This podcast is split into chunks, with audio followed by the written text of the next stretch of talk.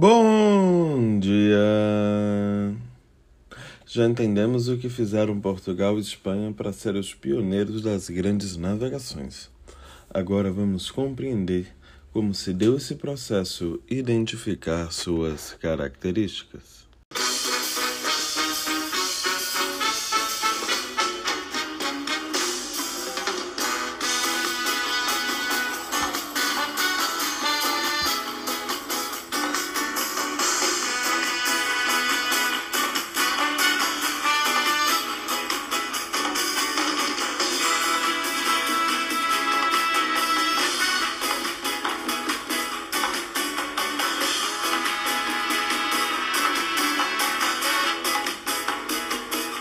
Já vimos que os portugueses se centralizaram no final da Idade Média e que uma aliança entre a burguesia e a nobreza lusitanas permitiu o desenvolvimento comercial da região.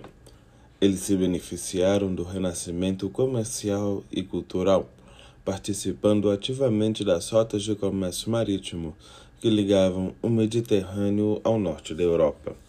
Em 1453, os turcos otomanos tomaram então a cidade de Constantinopla, hoje Istambul, ponto de convergência entre a Rota da Seda e as rotas comerciais europeias. Esse ponto foi dominado pelos turcos otomanos que dificultaram a passagem dos produtos aos preços antigos. Isso afetou a burguesia portuguesa, que precisava então repensar um novo caminho comercial.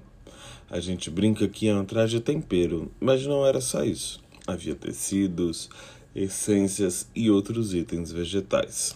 Mas e agora? Como trazê-los?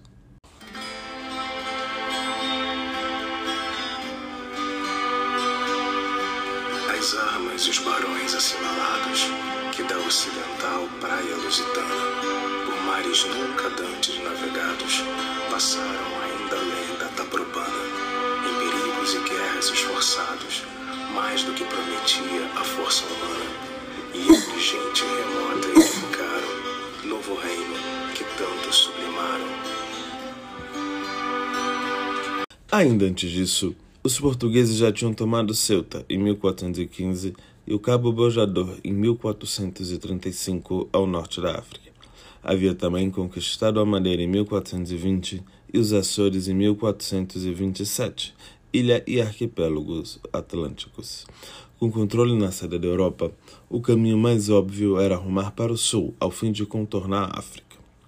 Depois de 50 anos do desafiante bojador, os lusitanos chegavam ao extremo sul africano com Bartolomeu Dias em 1488, quando aprenderam a cruzar o famigerado Cabo das Tormentas, rebatizado de Boa Esperança.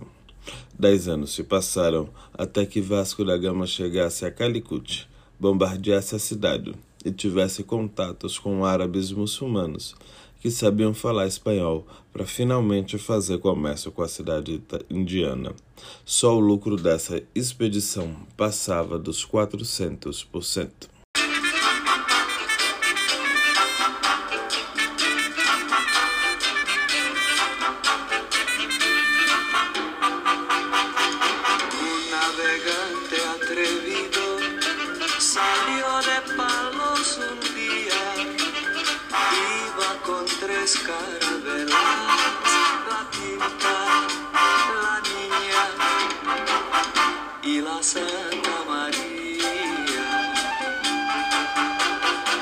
Do lado espanhol, não encontraram as Índias, mas sim um novo continente, a América.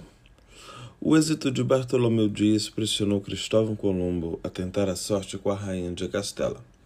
O sucesso da viagem, em 1492, que descobriu a ilha atualmente chamada de Cuba, entre outros territórios, fez com que a competição entre os países se acirrasse.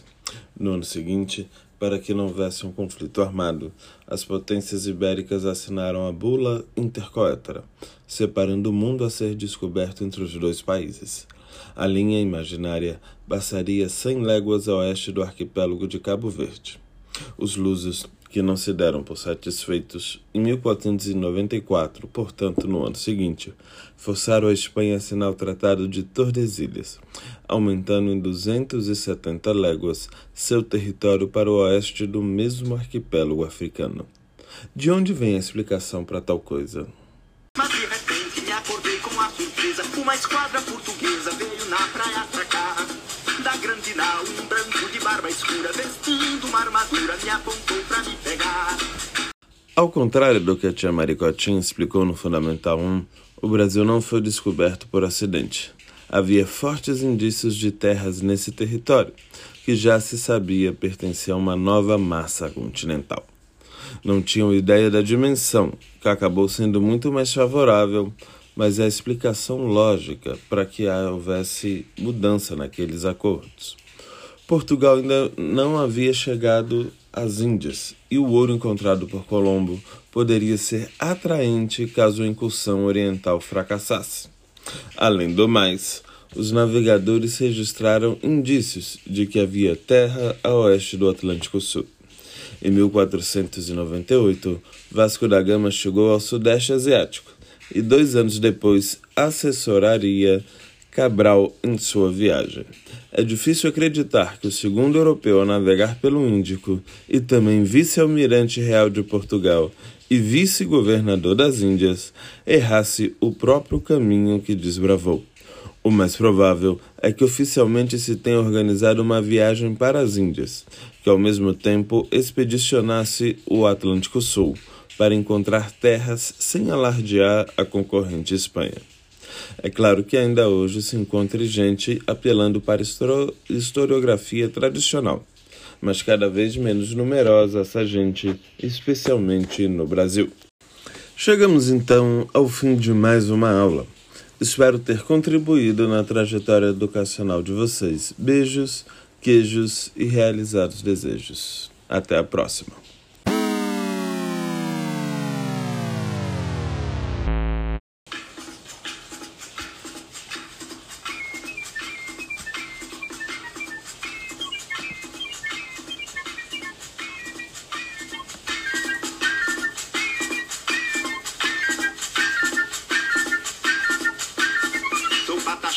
Chavante, Cariri, Anomani, sou Tupi, Guarani, sou Carajá.